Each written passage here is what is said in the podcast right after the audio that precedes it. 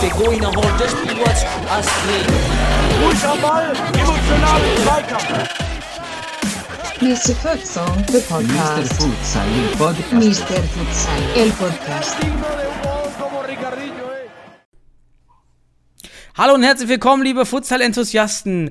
Und auch herzlich willkommen im neuen Jahr 2021. Auch in diesem Jahr sind wir von Mr. Futsal wieder weiterhin für euch da mit Podcast, Analyse, Videos, äh, mehr Print eventuell. Wir versuchen da mehr zu liefern. Hatten da so ein klar ein erstes Strategie-Meeting bei Mr. Futsal vor, vor dem Jahreswechsel und wir wollen weiter für euch da sein, euch News bringen, Podcast bringen das schon mal soweit für das neue Jahr. Und heute möchten wir auch einsteigen in das neue Jahr mit einem 2x20 Netto-Podcast. Äh, kurz und schmerzlos. Und äh, zunächst mit mir, Daniel Weimer, euer Futsal Economist hier. Und auf der anderen Seite unser Christian Wölfelschneider. Hi Christian.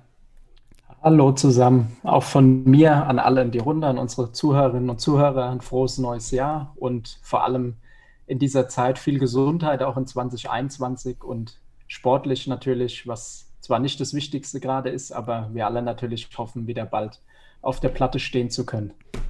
Ja, absolut. Das ist das große Thema für alle. Aber was denkst du, vor März wird nichts passieren, oder? Ja, wird, wird schwer, wenn man sich die aktuelle Verfügungslage anschaut und auch die Entwicklung. Äh, Tendenzen sagen ja, dass mit Weihnachten eher wir in einer Woche nochmal mit steigenden Zahlen sogar rechnen müssen. Auf der anderen Seite gibt es den Impfstoff. Ich denke, wir sind nicht in der Lage oder ich maß mir das nicht zu, das zu beurteilen, wie sich das entwickelt. Ich hoffe einfach nur das Beste und dass sich für uns alle wieder hinsichtlich Normalität auch entwickelt.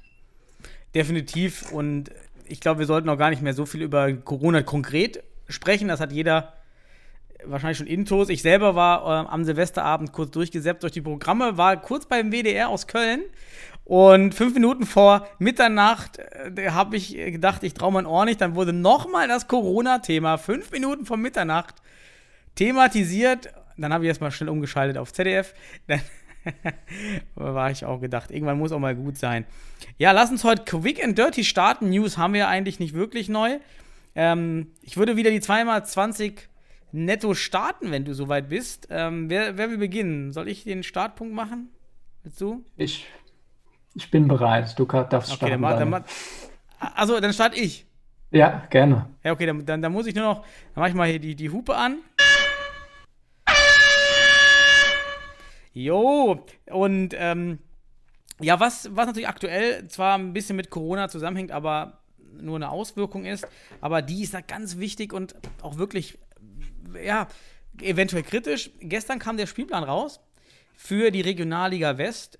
Und dieser Spielplan ist dann ja auch irgendwie zwingend für alle anderen Verbände, die sich ja dann auch irgendwie dem Ganzen an, ähm, ja, anlehnen müssen, wenn, die, wenn der Westen erst seine, seine äh, Qualifikanten ganz spät meldet. Und dort war ganz überraschend, ist nur der Spielplan bis zum 26.06. verlängert, obwohl in der Videokonferenz des DFB mit den interessierten Vereinen ja soweit ich das mitbekommen habe, eigentlich klar gesagt wurde, dass am 30. Juni die Saison beendet sein sollte, inklusive deutscher Meisterschaft. Also hast du es auch so verstanden, dass eigentlich 30.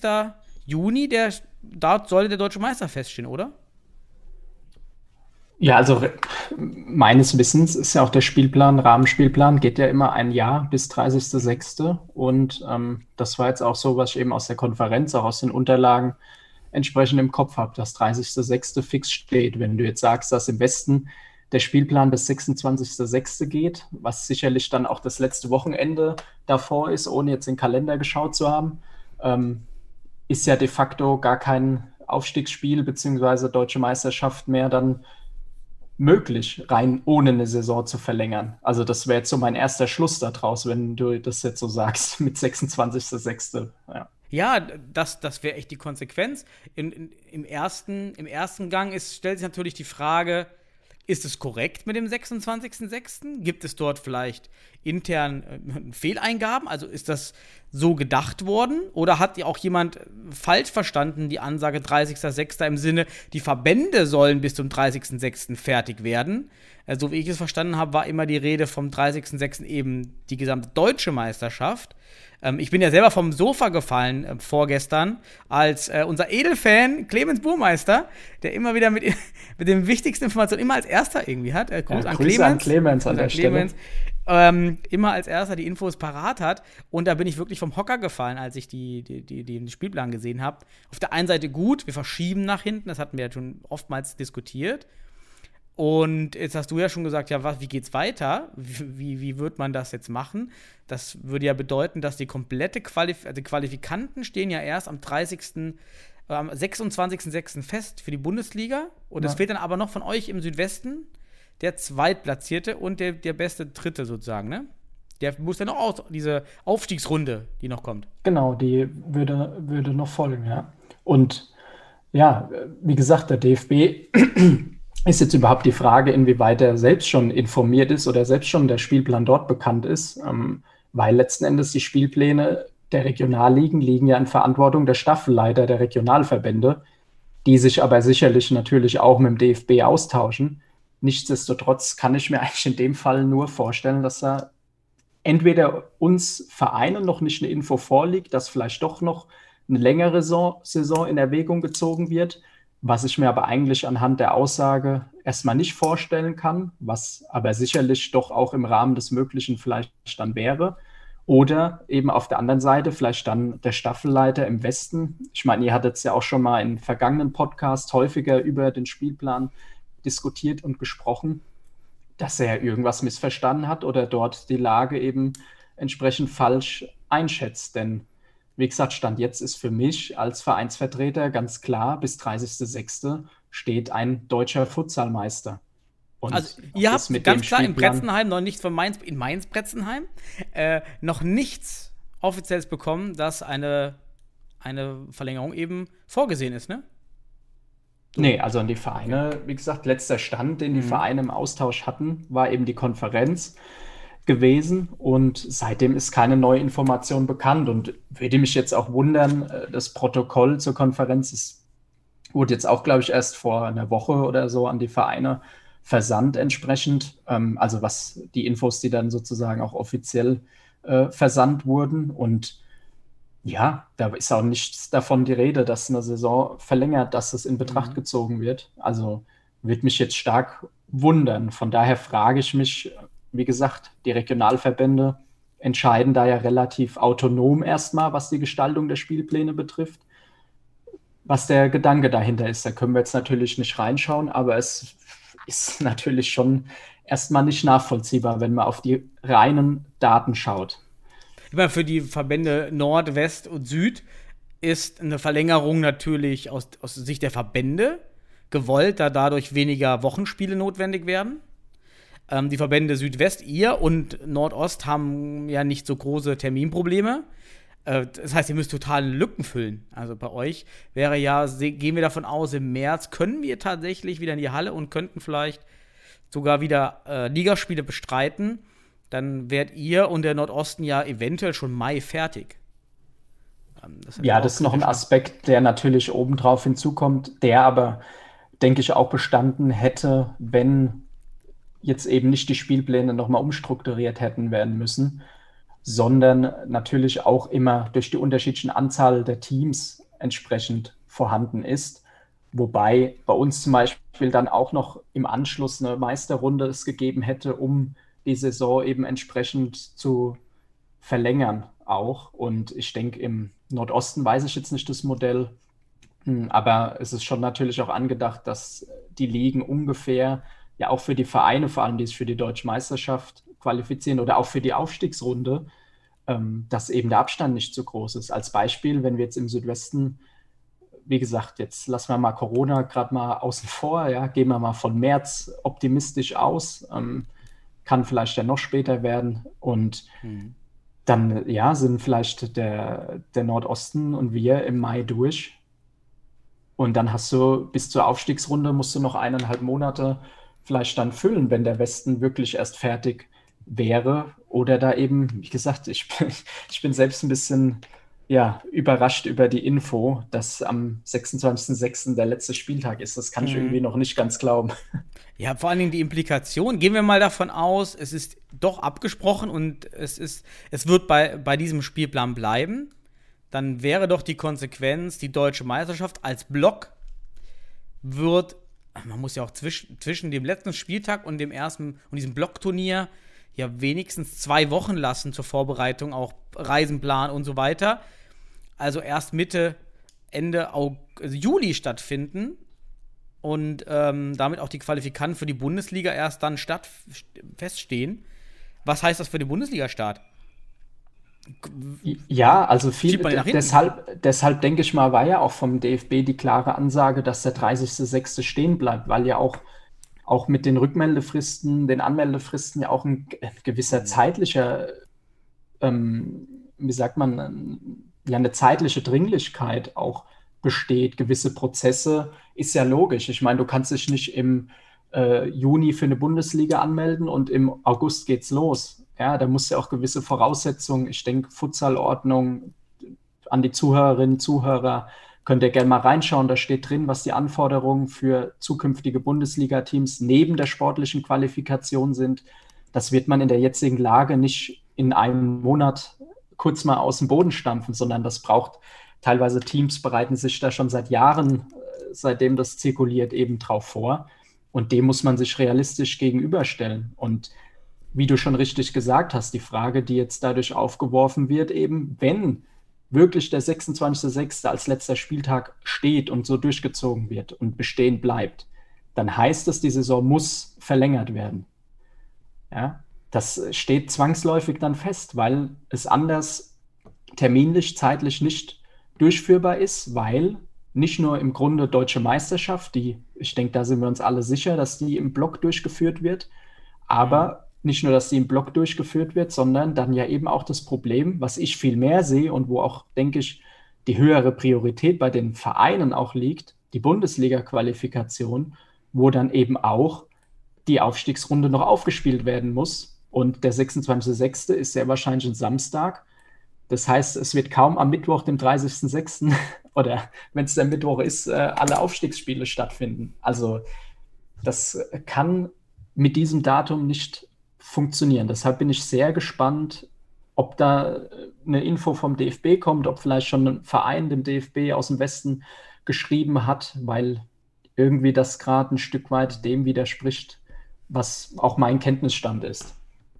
Würdest du denn aus deiner Sicht, wenn es so bleibt, den Bundesliga-Start verschieben?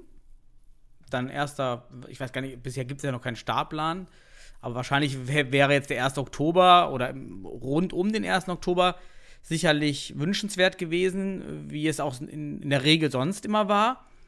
Man könnte ihn natürlich jetzt nach hinten verschieben.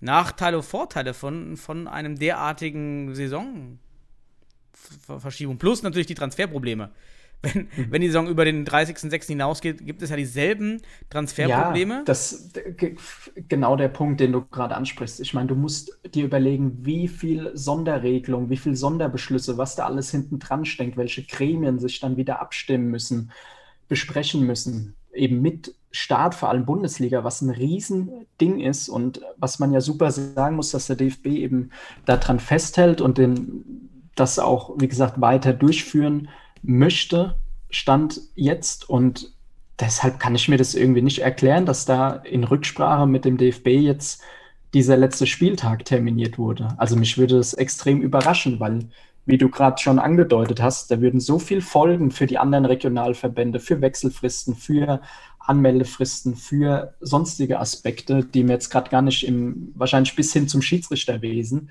ähm, folgen, die ich mir irgendwie gerade nicht so erklären könnte. Aber vor, vor allen Dingen, was mir gerade noch einfällt, wir haben ja beim letzten Corona-Sommer den Vorteil gehabt, dass Fußball und Futsal gleichgeschaltet waren und somit die, die Fußballentscheidungen in dem, in, auch dem Futsalern geholfen haben hinsichtlich Transfer und ähm, ja, Saisonende Punkte. Und wenn, wenn man jetzt den Futsal da eine Sonderstellung einräumt und man nur für Futsal gerade im Transferwesen Sonderregelungen trifft, das, das kann ja wirklich sehr komplex und sehr komplex werden, oder?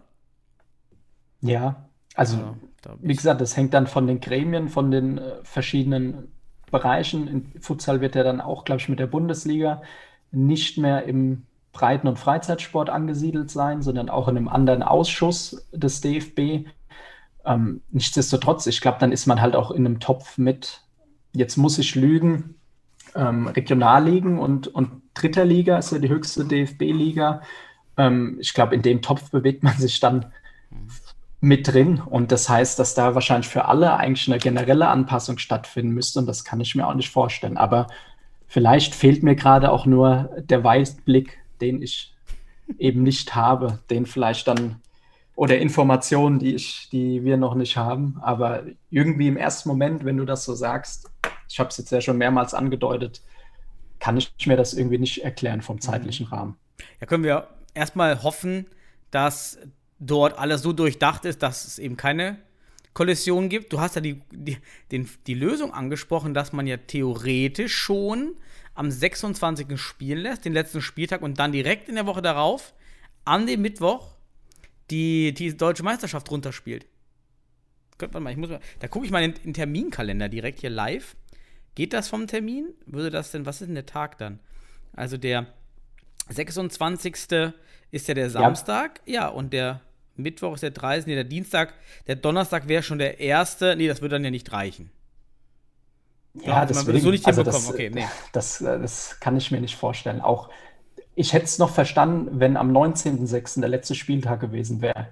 Weil Mhm. dann hätte man gesagt, okay, Deutsche Meisterschaft ähm, spielen eben nur die neun, zehn Teams aus oder der zweite aus dem Südwesten fällt dann vielleicht raus, weil der an der Aufstiegsrunde teilnimmt. Dann sind nur neun Teams bei der DM oder vielleicht acht oder fünf. Keine Ahnung, was für Ideen bestehen. Da sicherlich hätte man da auch drüber oder wird man noch drüber diskutieren. Und dann ist trotzdem eben viel mehr die Frage als deutsche Meisterschaft, wo natürlich auch ein deutscher Meister feststehen muss, die Frage eben nach der Aufstiegsrunde, ja, wo dann ja auch die Teams entsprechend noch bis zum 30.06. Stand jetzt eben ausspielen müssen. Und Hm. Das wird eben nicht möglich sein. Und das ist ähm, ja sehr fraglich. Also Aber Hauptsache, die, die DFB-Lizenzunterlagen müssen bis zum 1.4. eingereicht werden.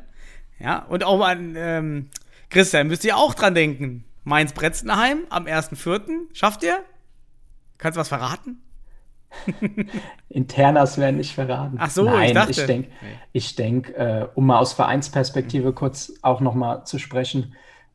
Klar, das ist ambitioniert. Ich kann, ich, kann bei, ich kann die Seite der Vereine verstehen, dass das für viele natürlich auch ein Stück weit jetzt ein erhöhter Druck ist, auch zeitlich schwierig wird. Aber man muss natürlich auch verstehen, so ein Lizenzgebungsverfahren, so hoch will ich es jetzt nicht hängen, weil, denke ich, die Kriterien nochmal einfacher sind als jetzt äh, für eine Regionalliga im Fußball oder dritte Liga im Fußball und sicherlich auch viel im Miteinander geregelt werden kann. Trotzdem muss natürlich, das ist klar, ein stimmiges Konzept äh, vor allem auf wirtschaftlicher Ebene fokussieren, weil wir alle eine, wie ja auch ein vergangener Podcast hieß, gesunde Futsal-Bundesliga möchten. Und ja, man kann für beide Positionen, man kann den Termin noch nach hinten schieben, vielleicht für einen Monat auf dem 1.5. Man kann aber auch ganz klar die Perspektive einnehmen, dass man sagt, der erste Vierte, bis dahin muss es einfach stehen, weil man entsprechend dann auch planen muss. Und ja, ich bin ganz ehrlich, ich denke, wenn es an einem Posten scheitert am 1.4., wird auch keiner sagen, nee, ihr kriegt jetzt nicht die Zulassung für die Bundesliga, sondern dann wird man noch Unterlagen nachreichen in dem Bereich und dann wird wahrscheinlich das sich letzten Endes eh erst Mitte, Ende Mai final entscheiden, wer dann eine Zulassung hat. Muss ja überlegen, du reichst ja die Unterlagen ein, du kennst ja aus dem Fußball, aus dem Lizenzgebungsverfahren, dann kriegst du auch erstmal eine Rückmeldung, hast du Auflagen, hast du keine Auflagen, musst du noch was nachreichen. Und so brauchst du dann halt auch ganz schnell eben auch die Zeit entsprechend, um, weil dann bist du schon im Juni fast drin, wenn du vielleicht noch was nachreichen musst und dann wupp, willst du dich ja eigentlich schon ab Juli auf die neue Saison vorbereiten. Habt ihr Also- denn in, in, bei euch in Mainz stehen denn eigentlich schon die, die Eröffnung der Hallen? Gibt es da Tendenzen? Hast du mal was gehört? Nein, noch, noch gar nichts. Ähm, Also auch jetzt im Gespräch mit dem Sportamt, die absolut verständlich, die sich natürlich mit Aussagen auch zurückhalten, weil ich meine, die haben ja auch, die sind ja letztendlich auch nur ausführendes Organ, die Vorgaben der Politik umsetzen. Und wenn die sich jetzt in irgendeiner Form da aus dem Fenster lehnen, kriegen die das ja von allen Sportvereinen in Mainz hier um die Ohren gehauen. Von daher gibt es da eben keine Aussagen. Die sagen ganz klar, eben schauen, was die Politik macht. Und ja. Was würdest du als angemessen ansehen aus, aus, aus Sicht jetzt als aus sportlicher Leiter, Trainer und Torwart? Ähm, wie viel Zeit müsste zwischen Eröffnung des Trainingsbetriebes und Ligastart liegen? Das müssten wir auch mal einkalkulieren dann. Sportlicher Leiter bin ich nicht, nur, nur Trainer und Torwart. Ja. CEO. ähm, ja, Teammanager und Abteilungsleiter haben wir, der bin nicht ich. Ist, denke ich, auch wichtig, das eben entsprechend zu verteilen. Ähm, ja, also ich denke, angemessen, um mich auf eine Bundesliga vorzubereiten. Nee, für eure Rückrunde. Ich meine, für eure Spielrunde aktuell, meine ich. Ach so, für die Spiel, sorry. Ja, also ja. die, die jetzt kommt ab ähm, März oder wann auch immer. Da, wir können ja nicht mal sofort, wenn wir in die Hallen können, dann direkt den Spielbetrieb starten wahrscheinlich. Nee. Also eigentlich, wenn du es verantwortungsvoll jetzt nicht nur aus Futsal spielerischer und taktischer, technischer Perspektive, sondern vor allem auch aus gesundheitlicher Perspektive, brauchst du in meinen Augen vier Wochen. Ja, weil du musst überlegen, es hatte jetzt seit November, wahrscheinlich bis in Februar, das sind vier volle Monate, keiner ein Mannschaftstraining, keiner die Möglichkeit zu trainieren. Und für die Gelenke, für den Körper, sich wieder Adapt Adaptionsprozesse eben auch auf Trainingsreize, Belastungsreize, wie regeneriert der Körper wieder. Ähm, und wenn du dann vielleicht direkt, sag ich mal, anfängst mit Samstagspiel, dreimal Training, Samstag wieder Spiel, auch wenn du dich fit gehalten hast, sag ich mal, körperlich, ist trotzdem nochmal die Spielbelastung, die futsalspezifische Ausdauer dann nochmal ein ganz anderer Komplex. Und ja, vielleicht kann man über eine Woche weniger äh, diskutieren, wenn sich wirklich alle top fit gehalten haben. Aber da wir noch nicht im professionellen Bereich sind, kann man das eben auch nicht wirklich dann von jedem Spieler letzten Endes 100% gesichert annehmen. Deshalb denke ich, wäre vier Wochen in der Breite, wie gesagt, bei manchen Vereinen vielleicht mehr, bei manchen weniger, denke ich schon letzten Endes ein sinnvolles, ja, eine sinnvolle Ansage. Ähm, ich glaube, im Fußball bewegt es ja so auch so bei vier Wochen, was die letzten Aussagen sind von den Verbänden, wenn ich es richtig im Kopf habe. Also man könnte ja natürlich sagen, alle haben die gleichen Voraussetzungen, deshalb können alle schneller starten. Aber es geht da eben, so wie ich dich jetzt verstehe, und ich, ich bin ja kein Sportwissenschaftler, ja, um diese Verletzungs, um dieses Verletzungsrisiko auch, nach so langer Pause wieder in intensiven Sport einzusteigen. Somit äh, kann man ja nicht rechtfertigen, dass sich jetzt viele Leute, viele Spieler verletzen, oder? Du kannst, ich meine, du kannst für alles, es gibt so viel äh, sportwissenschaftliche, beziehungsweise auch, ja, in Bezug auf Kondition, Ausdauer, Kraft, so viel unterschiedliche Studien natürlich auch entsprechen. Du könntest auch sicherlich Infos finden, die dir sagen, okay, du kannst nach zwei Wochen wieder starten, aber dann müsstest du eben eine extrem gute Belastungssteuerung haben und du müsstest auch eine medizinische oh, Abteilung. Oh, da ist schon Halbzeit. Mach weiter, ja. wir haben noch Pause. Danach musst du übernehmen. Ja, eine, denke ich, eine medizinische Betreuung entsprechend auch hinten dran haben, mhm. was eben kaum zu, zu bewerkstelligen ist in dem Rahmen, in dem wir uns, denke ich mal, in der Breite aktuell noch bewegen. Und selbst da, also zwei Wochen ist schon ein sehr gutes Beispiel, vielleicht jetzt auch bei uns aus Mainz, aus dem Fußball, TSV Schott Mainz, ist so nach Mainz 05 eigentlich der zweitgrößte Fußballverein in Mainz. Die spielen in der Regionalliga Südwest. Mhm. Und die haben nach, ähm, die konnten die ganze Zeit nicht trainieren, weil es in Mainz nicht erlaubt war. Und die Regionalliga Südwest hat jetzt ja auch im Dezember dann noch den Spielbetrieb wieder aufgenommen. Hast du sicherlich vielleicht auch verfolgt gehabt. Ja, war eine ähnliche Diskussion wie im, in der Regionalliga West. Und die hatten, ich muss jetzt zehn oder zwölf Tage Trainingsbetrieb. Ja, und die haben die ersten drei Spiele erstmal richtig auf den Sack bekommen. Ja, die haben 4-0, 3-0, 8-1 gegen Stuttgart 2 dann verloren. Also aber wirklich auch vom Spielerischen chancenlos. Und erst jetzt im vierten Spiel, äh, wirklich das vor der kurzen Winterpause, nach auch noch mal zwei Wochen obendrauf und dann sind wir insgesamt so bei den vier Wochen mit den Trainingseinheiten eben waren die wieder konkurrenzfähig auch in der Liga. Ja, mhm. und die Vereine, die wegen der Sondergenehmigung Kickers Offenbach und so weiter durchtrainieren konnten, klar konnten die schneller wieder in den Spielbetrieb einsteigen. Ja, aber ich denke, das ist vielleicht eine ganz gute Parallele, die halt aufzeigt, wenn man sich in einem gewissen Bereich bewegt, denke ich, macht der Zeitraum schon entsprechend Sinn. Klar, alle gleiche Voraussetzungen, aber wenn alle nach zwei Wochen wieder einsteigen, wage ich mich aus dem Fenster zu lehnen, auch mit dem Druck, der dann bei vielen Partien dann auch herrschen wird. Ja, nach zwei Wochen, jetzt lass direkt im Süden Betonboys gegen SFC Stuttgart spielen. Ja, da wird es ja direkt voll zur Sache gehen. Dann spielt vielleicht, ich kenne den Spielplan nicht, spielt die nächste Woche Weilendorf gegen Stuttgart. Ja, da, da hast du natürlich, da geht es um alles direkt. Ja, und da finde ich, boah, also schwieriges Thema, aber ich wäre schon so bei vier, vielleicht auf drei Wochen lasse ich mich noch runterhandeln. Aber die Empfehlung äh, von Christian Wölfe-Schneider ist jetzt hier wie, wie Drosten. Du bist jetzt der neue Drosten für Drosten? die Sportwissenschaftler. Nein. Du sagst jetzt an, wie das hier gemacht wird. Der Futsal-Virologe. ja, super. Dann würde ich das Wort auch an dich übergeben, wenn, wenn, wenn, wenn deine Zeit jetzt gekommen ist. Oder? Oh Gott. Ja, das hört sich so heroisch an. Ja, hört sich auch an. Da kriegst du auch eine heroische Hupe ja. gleich. Von daher geht das, schon, geht das schon in Ordnung. Komm, ich starte mal hier so. Nachdem ich hier schon. So. Nachdem ich hier schon Prognosen tätigen musste. Aber äh, der Stand der Wissenschaft ist, glaube ich, noch nicht so weit, dass er eine Pandemielage schon mit integriert hat. Ähm, nee.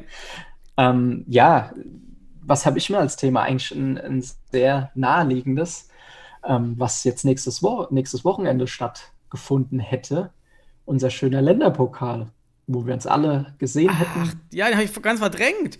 Ja, ja. stimmt. Ja, also ich finde mhm. immer abseits vom Sportlichen auch, man trifft eben viele Gesichter. Eigentlich die ganze Futsal-Community kommt ja entsprechend zusammen. Und für mich eins immer mit der schönsten Futsal-Events des Jahres. Und ja, lass uns doch vielleicht ein bisschen so auch mal auf die letzten Jahre zurückblicken. Wer weiß, ob es überhaupt in dem Format nochmal stattfindet. Du kannst ja gerne auch mal gleich eine Prognose abgeben. Und ja, mhm. vielleicht starten wir damit. Daniel, gib doch erstmal so eine Prognose ab, wie du die Zukunft des Ganzen siehst. Ich hätte jetzt gedacht, gehört zu haben, ähm, also sehr im Konjunktiv, dass dieses Jahr eigentlich der letzte Länderpokal hätte stattfinden sollen. Aber ich weiß auch nicht mehr, ob sich das nochmal geändert hat über die letzten Monate, gerade durch Corona, dass man vielleicht auch noch gesagt hat, wir brauchen nochmal ein Länderpokal eventuell im nächsten Jahr. Das weiß ich gar nicht. Ähm, was ich auf jeden Fall unterstützen würde oder sagen würde zur Thematik, ich, ich würde mich freuen, wenn er so lange wie möglich fortbesteht. Nicht als Sichtungsturnier, sondern wie du es auch selber gesagt hast, als ein Event für die Community und für diese Futsal-Leidenschaft in der Breite. Ganz wichtig in der Breite. Ich, äh, wir hatten ja mit Gilo Hirosawa gesprochen und glaube auch Lukas Sepp. Das sind Spieler, auch, auch ähm, Fischer. Manuel Fischer meine ich auch, deren erste Turniere und ähm, Berührungspunkte mit Futsal waren äh, vor allen Dingen der, der Länderpokal. Mhm woran man sieht, dass vielleicht doch in vielen Spielern, gerade durch dieses Turnier, durch diese hohe Intensität und Leidenschaft, doch relativ starke Emotionen induziert werden und sich dann gute Spieler für den Futsal entscheiden, oder? Ja, also sicherlich ähm, würde ich das ein Stück weit mitgehen. Ich denke aber, dass, also es ist meine persönliche Ansicht, dass es sich ganz klar vom Altersbereich ähm, nach unten verschieben muss. Also dass wir ganz klar ähm, stärker, wenn es jetzt auch in der Breite, was ja früher nicht so da war, aber auch eben das mehr zu einem Stützpunktturnier werden muss. Und dass man vielleicht so hinsichtlich, also es gibt ja verschiedene, vielleicht auch an die, die es nicht wissen, verschiedene DFB-Stützpunkte für unter 19, teilweise, ja doch unter 19 eigentlich in der Regel. Ich kann jetzt nicht alle aufzählen, aber es soll eigentlich mittlerweile flächendeckend über die nächsten zwei, drei Jahre dann entsprechend auch übers Bundesgebiet welche geben. Manche waren schon Vorreiter. Ähm, aber in Stuttgart gibt es einen, in, in Duisburg gibt es einen, in Hamburg gibt es einen mit Jörg Osowski ähm, und Philipp Ropers macht, glaube ich, auch einen in Regensburg. ähm, oder in München sogar, ich war, ja, oder in, der, in Oberhaching in der, in der Sportschule. Also ja, das vielleicht nur kurz für die Zuhörerinnen. Mhm. Und ähm, das fände ich dann eben sinnvoll, die Spieler von dort eben über so einen Turniermodus eben dann auch eine Spielpraxis auf einem gewissen Niveau zu bieten und dann so Richtung Olympische Spiele im Fußball, dann für jede Mannschaft vielleicht noch drei über 23 oder über 25 dann entsprechend auch zuzulassen oder über 21, wenn man vielleicht noch nicht genug Spieler in einem gewissen Altersbereich hat.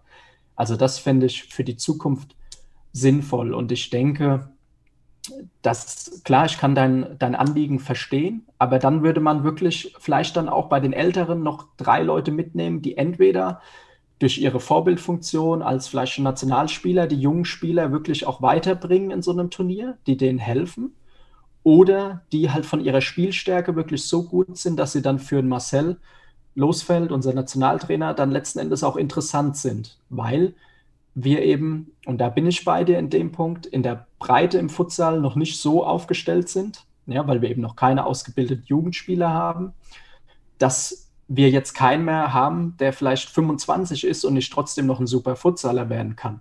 Siehe für mich eigentlich auch das prominenteste Beispiel, äh, Philipp Pless.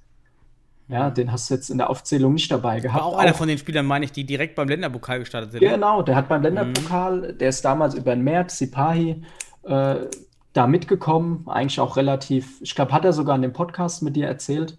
Ähm, ich kenne die Geschichte aber auch, ähm, glaube ich, auch aus seinem Podcast oder habe es immer woanders, ist ja auch wurscht. Und ähm, ja, das war den sein erste Berührungspunkte eigentlich. So, der ist jetzt unser Nationaltorwart und auch. Weißt du, was der entscheidende Vorteil ist, bei diesem Länderpokal jemanden zum Sport zu bringen? Keine Eintrittsbarrieren.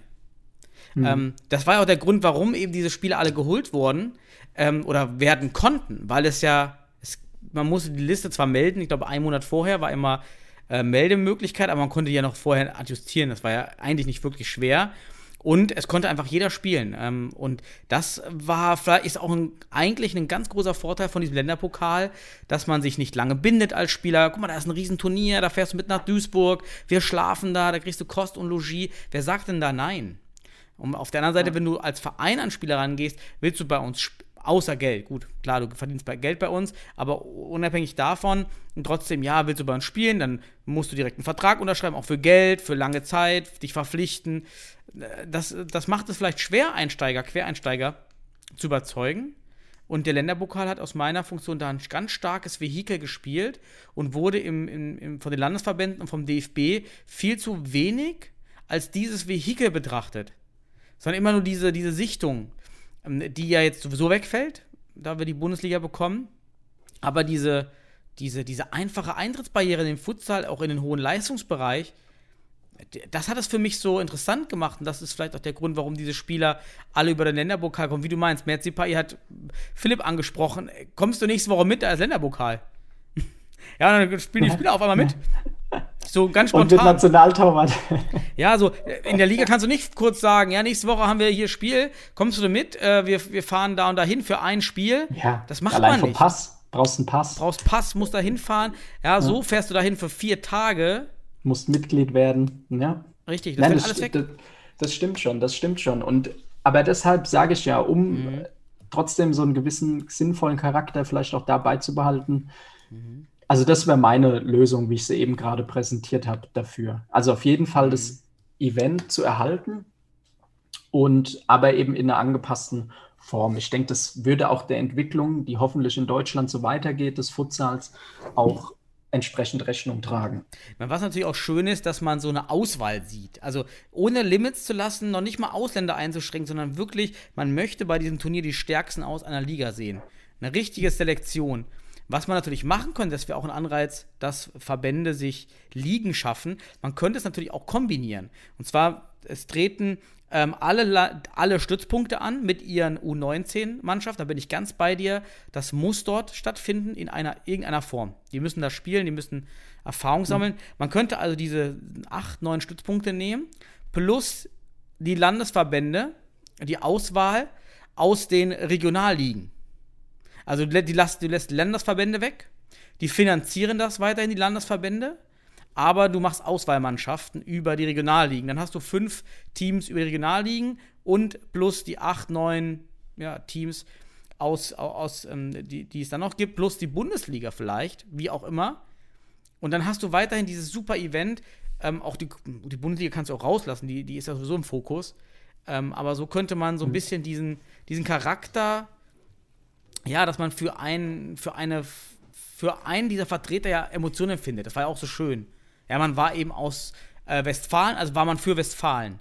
Ja, also das ist man vielleicht nicht für ein, für ein Team in der Regionalliga. Ja, da ist man aus Westfalen nicht unbedingt für Königsbrunner SV. Ja, oder, ja. oder in, in, der, in der Art. Das, ähm, ja, wie, so eine Lösung ja, finde ich schön. Also ich finde die Idee total interessant und ich denke, es ist auch eine, ja, der romantische Aspekt, den du jetzt sogar als Ökonom ansprichst, der wundert mich. Ja, auch ich habe Emotionen. Ja. Doch kein Homo economicus hier nur. Ja, alles Nutzenmaximierung, ähm. aber okay. ja, aber wie gesagt, aus Perspektive des DFB wird es eben darum gehen, wirklich Spieler zu sichten, die ein Potenzial haben für die Futsal-Nationalmannschaft. So sind ja auch die ganzen Landesauswahlturniere im U-Bereich organisiert. Ja, die Landesverbände treten gegeneinander an und vom jüngeren Jahrgang ist als 22. Mannschaft immer die Nationalmannschaft dabei. Und so finden ja da die Turniere statt und die haben danach sind Einladungen zur Nationalmannschaft und so weiter. Ähm, so ist ja die Grundidee des ganzen Turniers. Und ich denke, dass dieses Element auch auf jeden Fall weiter dabei bleiben wird und auch dabei bleiben muss.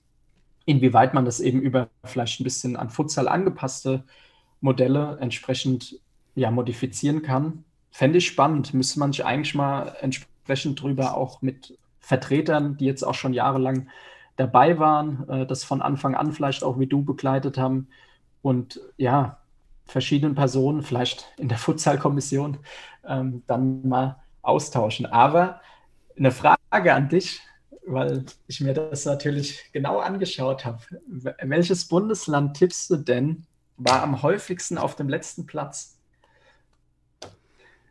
Äh, war, war das nicht mein Land, Thüringen?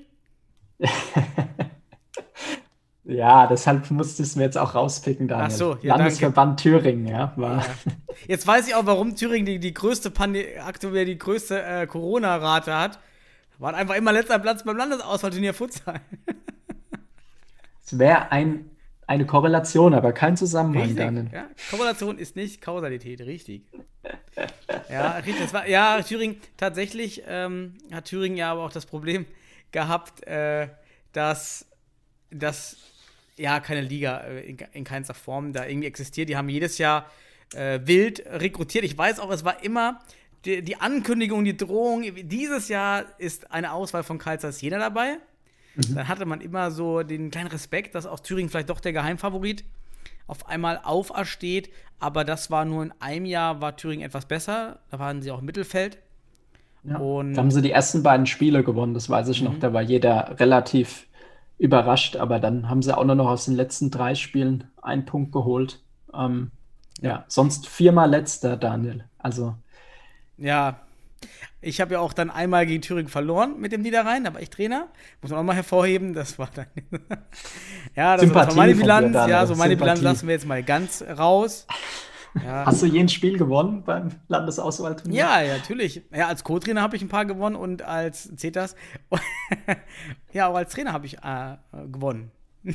Hast, hast du denn so ein, ich, ich werde gern so ein bisschen nostalgisch, hast du so einen schönsten Moment oder irgendwas, wo du dich besonders gern dran, dran erinnerst, falls wir jetzt in der Form eben das Event auch nie mehr erleben? Ja, ja ich, ich fand das wirklich das erste Turnier, da war man ja selber noch gar nicht so lange in dieser Futsal-Gemeinschaft und äh, habe das selber so ein bisschen als Newbie, ja, so ein bisschen als, neu, als neuer Mensch in dieser riesen, für mich damals noch, großen Welt des Futsals erlebt, weil ich auch als Fußballer nie hoch gespielt habe und damit auch in dieser ganzen Verbandsarbeit, Verbandsstruktur überhaupt nicht involviert war. Das war für mich sehr weit weg.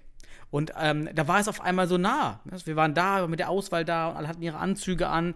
Und das war, das war total spannend, für mich, der das nie aus dem Fußballbereich miterlebt hat. ja, vielleicht für Manuel Fischer, schöne Grüße nochmal, ja, war das mit Sicherheit überhaupt nicht Unbekanntes, ja, wenn man alle Jugendmannschaften im DFB durchläuft, ähm, dann, dann, dann ist das ja völlig normal. Ja, dann ist das halt einfach nur Futsal, aber der Rest ist gleich. Das war für mich wirklich ein schönes Erlebnis, das erste Jahr, dieses Event und auch dieser dabei zu sein an, dies, an dieser Gründung und des ersten Turnieres. Ähm, das war für mich dann besonders, würde ich sagen. Das fand ich echt toll so am Anfang. Cool. Ja, sieben Turniere gab es insgesamt, ne? Warst du an allen sieben dabei oder warst du ein, in offizieller ich hatte mich dann, Funktion? Ich hatte mich zurückgezogen dann im letzten, beim letzten Turnier. Da habe ich mich zurückgezogen, das. Ähm, und genau, einfach beruflich, familiär mit zwei Kindern und so weiter habe ich das dann abgegeben, das Amt. Dann kam ja Shahin Rassi, war auch ziemlich erfolgreich mit unseren Jungs vom Niederrhein. Dort kamen auch viele neue Spieler hinzu über die Ligen. Lief also dann recht erfolgreich für den Niederrhein. Und dann war ich raus, also habe ich aktiv eins verpasst. Genau, also du warst bei, wie viel warst du denn dabei? Bei fünf. Also ich war beim allerersten nicht dabei, 2014. Mhm. Und 2019 war ich auf Hochzeitsreise, also fünf Stück. Und es wäre auch bei, bei fünf geblieben, weil beim letzten, jetzt hier kann ich sehr offiziell verkünden. also das letzte wäre auch wirklich mein letztes Turnier gewesen, weil auch jetzt familiär und äh, beruflich hätte ich mir jetzt einfach die Tage jetzt 2021 nicht leisten können und auch wollen mehr. Ich habe fünfmal mitgespielt und hat auch für mich persönlich wirklich einen sehr schönen, runden Abschluss wirklich nochmal. Das hat mir auch persönlich viel bedeutet, mit dem Finalspiel gegen Bayern dann nochmal wirklich so in diesem letzten Spiel zu stehen. Und ich war wirklich, ich hatte nur mit meinem Trainer vorher auch drüber gesprochen, habe es auch gar nicht der Mannschaft, wollte da gar kein großes Ding draus machen. Und ähm, ja, wusste das aber für mich. Und deshalb war das echt so nochmal ein echt schöner Abschluss, weil damals beim ersten Turnier, bei mir hat es auch echt das Feuer entfacht. Wir wurden 2015 ja Zweiter hinter Hamburg damals, so eine Riesenüberraschung. Oh, der Südwesten, ähm, ja, die spielen ja auch Futsal, wobei damals haben wir ja laut eines Vertreters, dessen Namen ich nicht nenne, haben wir ja nur Hauruck äh, Futsal gespielt, also noch keinen richtigen Futsal. Ähm, aber es war damals, ja, sicherlich hätte man drüber streiten können, ähm, aber trotzdem, und das fand ich beim Länderpokal immer das Schöne, dass man verschiedene Spielideen, Spielsysteme mhm.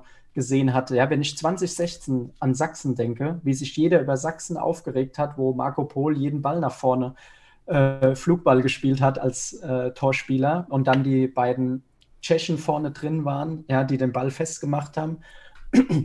Und wo mein Denken aber immer war, hey, dann muss ich doch als Gegner eine Lösung finden, um dagegen zu agieren und es besser zu machen. Und dann entwickelt man sich auch generell Futsal, mannschaftstaktisch, gruppentaktisch weiter und eben nicht sagen, äh, die spielen so, ich finde es scheiße und das ist kein Futsal. Mhm. Und das fand ich beim Länderpokal auch immer so einen ganz interessanten Stimmt. Aspekt. So er war auch das Jahr mit, mit, äh, mit, mit Westfalen und dem Flying Goalkeeper-Spiel, was dann auch diskutiert wurde, sehr intensiv und was Schönes. Sobald, wie du schon ja. sagst, sobald wir da anfangen, darüber zu diskutieren, über Spielsysteme, ähm, hat das für jeden einen Mehrwert.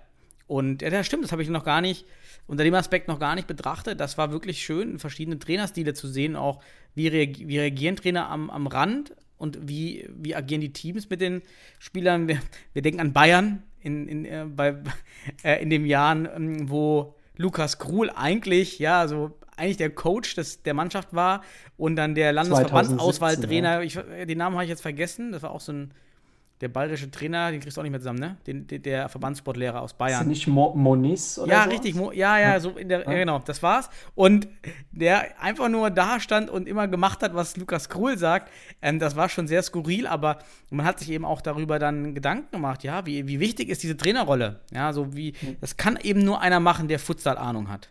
Ja. Es macht keinen Sinn, ähm, dass es jemand ausführt, der äh, mit Sicherheit viel Erfahrung im Fußball hat. Ja. Der, der kann hier keinen Input liefern auf diesem Niveau schon. Und das war schon hoch für deutsche Verhältnisse das Niveau, das höchste Niveau. Es, es wurde vor allem immer höher. Also das hast mhm. du auch von Turnier zu Turnier gesehen, dass es mehr Verbände gab, die wirklich Futsal gespielt haben. Und ich denke, das Turnier in seiner Gesamtheit gesehen hat einfach schon dem deutschen Futsal auch enorm geholfen. Aus den Aspekten, die du genannt hast, von dem Zusammenkommen, auch den niedrigen Einstiegshürden. Ähm, wobei ich glaube, über die niedrigen Einstiegshürden haben sich manchmal die Schiedsrichter aufgeregt, wenn dann mit der alten Regelauslegung der zigste Pass nach vorne, äh, nach hinten gespielt wurde beim Anstoß, mhm. ähm, wenn dann nur ein Fußballer kurzfristig mitkam. Aber ja, den Schiedsrichter, ich glaube, sie haben es auch dann geschafft über die Jahre, sich nicht zu stark darüber aufzuregen. Aber Schiedsrichter ist ein guter Aber Punkt. Was man nicht vergessen darf, ist, für die Schiedsrichter war das Landesauswahlturnier enorm wichtig. Ja, Weil stimmt. hier die Schiedsrichter sich unfassbar schnelles, direktes Feedback geben konnten im Kollektiv. Und das gibt es ja so in der Form überhaupt nicht, dass sich alle Schiedsrichter treffen und sich dann über die Entscheidung des Spieltages äh, unterhalten können und sich auch super weiterbilden können. Auch das wäre eigentlich wiederum aufgrund auch dieser fehlenden Schiedsrichterausbildung oder der fehlenden Schiedsrichterdichte in Deutschland auch wieder ein Grund, das Landesauswahlturnier auf jeden Fall fortzusetzen, in welchem Modus auch immer. Denke, das wird auch passieren. Also ich kann mir nicht vorstellen, dass das zur Debatte steht. Es die wird sich auf jeden Fall das Format ändern. Wenn es die Aber Verbände finanzieren, ist halt schwer. Wenn die Verbände es mhm. finanzieren und sagen jetzt, gut, wir finanzieren es, weil es ein Sichtungsturnier ist. Nun kann es, hat die Sichtung keine Relevanz mehr in der, im Seniorenbereich. Man könnte es eben als Jugendturnier durchlaufen lassen, aber na gut, die Spieler in diesen Futsalschulen sind ja in keine Vereine eingebettet. Die spielen wirklich nur in diesen Schulen einmal die Woche im Bestfall, aber haben ja keinen Spielbetrieb zum Großteil. Teilweise. Wobei Teilweise es natürlich haben, auch, ja. auch viele Übergänge der Spieler in Vereine natürlich nach und nach gibt, weil du musst ja überlegen, die Vereine gucken ja dann, wenn sie clever sind, hey, bei mir gibt es einen Stützpunkt um die Ecke, wer spielt da? Dann gehe ich doch mal auf den Spieler zu. Also mhm. letzten Endes, ich denke, es braucht noch ein bisschen, bis es wirklich Früchte trägt, aber es ist definitiv ein, ein guter Weg und ich hoffe und wünsche mir, dass er entsprechend fortgeführt wird. Und oh! Perfekt. Oh, Doppelziehen, Perfekt ja. eigentlich, oder? Schlusspunkt. Ja, perfekt. Ja, war ein guter Punkt, ja. Äh, willst du noch, kannst du noch weiterführen, deinen Gedanken? Nee, also, wie gesagt, ich wirklich persönlich, jetzt von dieser einen persönlichen Geschichte abgesehen, ähm, mit diesem runden Rahmen, äh, mhm. Fand ich es wirklich einfach immer, ich bin total gerne hingefahren. Ich habe mich auf total viele Leute aus anderen Verbänden äh, gefreut. Ja, habe dort auch wirklich teilweise Freundschaften, gute Bekanntschaften geschlossen. Ja, letztes Jahr habe ich mich ewig lang dann auf dem Zimmer mit dem René Huck aus, aus Württemberg ausgetauscht, ja, und wir haben gemerkt, oh, wir beide sind eigentlich genauso bekloppt und denken komplett ähnlich, ja. Jonathan Bauer, auch nochmal Grüße an die beiden, ja, auch, mhm. man hat die Leute, auch jetzt Michi Meier oder ein Gilo, ja, mit dem war ich im Zimmer ähm, bei der Studenten-WM, man hat sich dann dort wieder, ist zusammengekommen, hat sich gesehen und kurz ausgetauscht oder manchmal auch länger und das wird mir schon ein Stück weit auch fehlen, so dieses coming mhm. together ähm, letzten Endes. Und ähm, trotzdem war, fand ich es, wie gesagt, schön, ähm, dass es letztes Jahr dann jetzt für mich die, dieses Jahr der Ausfall dann persönlich gar nicht so schlimm war. Ähm, und ja, trotzdem hoffe ich eben, dass es entsprechend weitergeht. Und eigentlich noch die witzigste Erinnerung vielleicht noch zum Abschluss. Wir hatten mal ein Spiel, ich glaube, es war 2017 da ist unser Riese, der Martin Rode, mit seinen 2,2 Meter zwei, und ich glaube, ein Spieler von Schleswig-Holstein sind gleichzeitig auf den Ball und der Ball ist geplatzt. Wann, wann war das? Also, ich glaube 2017, ja. Also das, ein geplatzter Futsalball, das habe ich noch nie erlebt. Also muss ich auch. Ja. Okay. Also die ganze Halle war auch erstmal so fünf Sekunden Stille. Ja. Ja, und ich glaube, so hat jeder Landesverband hat so seine zwei, drei kleinen Geschichten hm. äh, zu, oder mehr sogar zu, zu erzählen. Ähm, wenn ich auch dran denke, wie gesagt, Berlin, die ist nach vielen Anläufen und dem Potenzial dann 2019 endlich auch, freut mich auch für den Jan Schalowski, mit dem ich auch gut verstehe. Ähm, auch nochmal Grüße raus an ihn, der dann endlich den Titel geholt hat, ähm, auch verdient in dem Jahr. Ähm, ja, irgendwie Westfalen, die es nie geschafft haben, dann am Ende des Landesauswahlturniers zu gewinnen, immer der große Favorit waren. Also Richtig, ich glaube, ja ich, ich glaube, man kann wirklich so viel spannende, interessante Geschichten auch ähm, über die Jahre erzählen. Im Marketing würde man sagen, es diente der Emotionalisierung der Marke Futsal. Und das ist, glaube ich, der wichtigste Punkt dabei. Ja, dass alle haben ihre Emotionen und ich selber kann mich an die Spiele beim Landesauswahlturnier viel besser erinnern als an meine Pflichtspiele als Spieler oder Trainer meiner Ligaspiele. Ja, ich weiß nicht mehr, welch, was in vor drei Jahren, vier Jahren in, in einem bestimmten Ligaspiel passiert ist, aber die, die, die, die Spiele im Länderpokal, auch dadurch, dass man dort Videoanalysen durchgeführt hat, immer wieder über die Spiele gesprochen hat, ja, bleibt einem das wirklich in Erinnerung und ich glaube, es war ist wirklich schön, einmal für die Spieler, als auch für die Trainer als Weiterbildung untereinander, Netzwerken der Trainer, auch Netzwerken der Verbandsfunktionäre untereinander, die vor Ort sind, die Schiedsrichterausbildung vor Ort. Aber auf der anderen Seite auch die Kosten. Das Ganze hat schon um die 100.000 Euro gekostet, meine ich, äh, mhm. für die Übernachtung und Logis. Das muss auch erstmal getragen werden, das ist natürlich auch klar. Ähm, ja, ich bin da ganz bei dir. Und schönes Thema auf jeden Fall. Jetzt sind wieder meine Landesauswahlturniererinnerungen ja, auch wieder da hat auf jeden Fall auch, und nicht vergessen, auch die Netzwerkeigenschaften innerhalb der Ligen oder der Verbände. Bei uns haben sich so viele Spieler überhaupt erstmal kennengelernt, auch teilweise Rivalitäten beiseite gelegt innerhalb des Teams, was auch wiederum ein Mehrwert ist.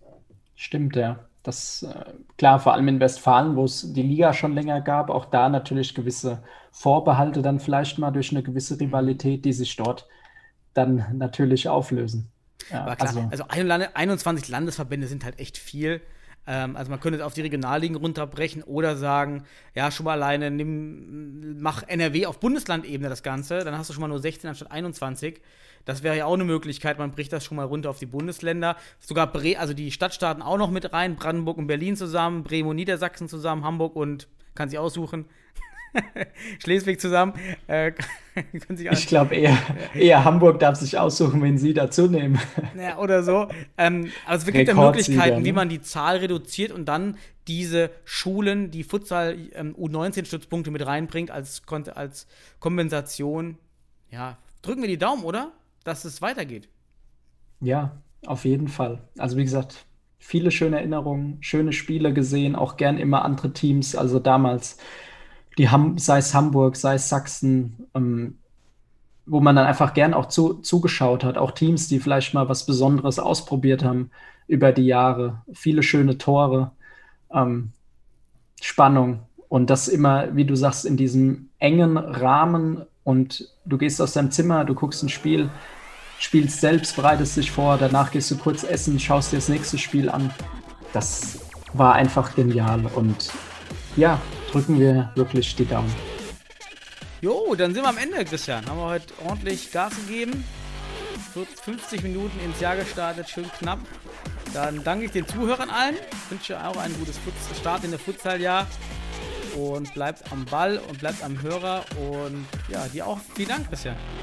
Ja, gerne. Macht's gut. Ciao.